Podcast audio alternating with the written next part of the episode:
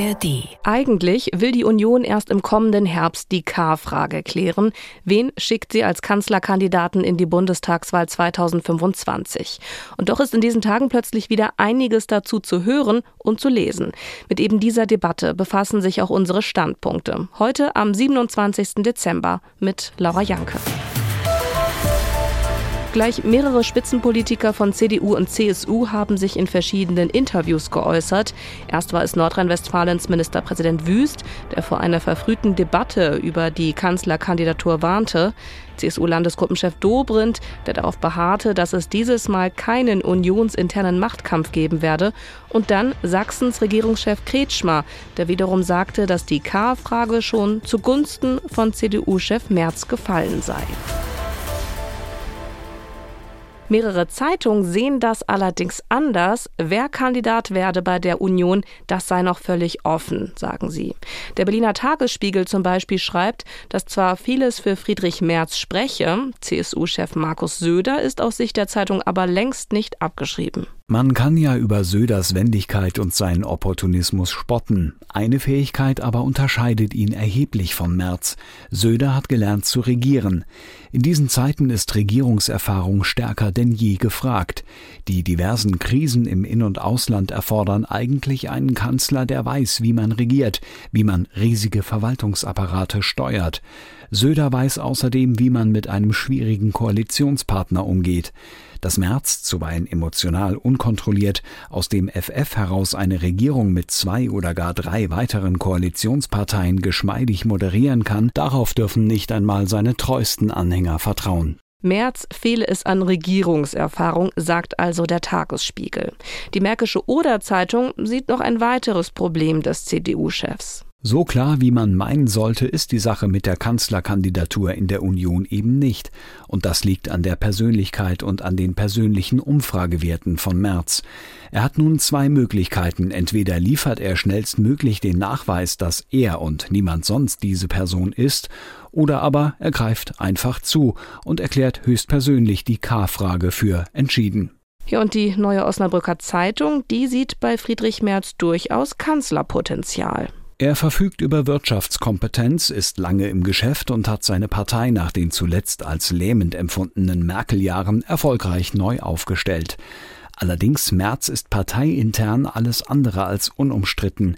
Wichtige CDU-Ministerpräsidenten wie Daniel Günther und Hendrik Wüst sehen den Parteivorsitzenden kritisch. Wüst werden außerdem selbst Ambitionen auf die Kanzlerkandidatur zugeschrieben. Ob sich die Union aber einen Gefallen damit täte, nach dem Laschet-Debakel erneut mit einem sympathischen, aber etwas langweilig wirkenden idealen Schwiegersohn ins Rennen zu gehen? Bei Merz immerhin weiß man, was man bekommt. Ein wenig Krawall, das ein oder andere Fettnäpfchen, aber auch eine ziemlich klare Kante. Soweit also einige Meinungen über die Debatte in der Union zur Kanzlerfrage. Und dann schauen wir noch auf ein zweites Thema, mit dem sich die Medien derzeit beschäftigen. Und das ist die Terrorgefahr in Deutschland. Der jüngste Vorfall in diesem Zusammenhang ist ja die Terrorwarnung in Köln kurz vor Weihnachten. Und der Kölner Dom ist deswegen auch immer noch für Touristen geschlossen. Der Südkurier aus Konstanz verweist auf den Krieg in Gaza und meint, je mehr die Hamas durch Israel unter Druck gerate, desto stärker seien Unterstützer in Europa zu Anschlägen bereit. Deutschland steht im Fokus, sein Schulterschluss mit Israel ist eng. Bisher galten vor allem Synagogen und jüdische Einrichtungen hierzulande als bedroht. Das ändert sich nun. Die kommende Silvesternacht lässt vor allem in den Großstädten nichts Gutes erwarten. Palästinensische Sympathisanten der Hamas könnten ihren Hass in massiven Krawall entladen. Der Krieg um Gaza ist längst auch hier angekommen.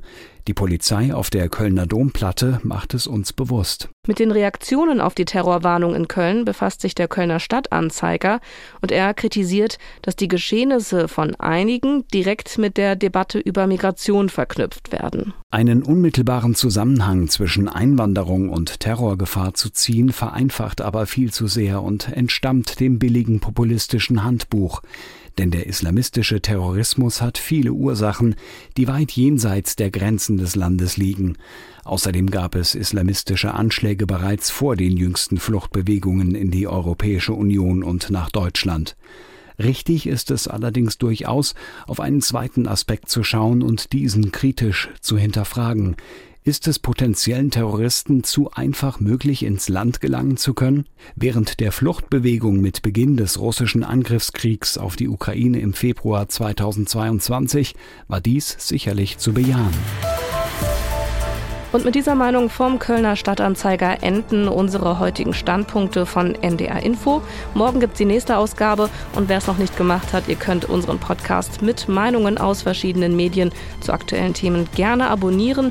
Das geht zum Beispiel in der ARD Audiothek. Ich sage bis zum nächsten Mal. Ich bin Laura Janke. Ein Podcast von NDR Info.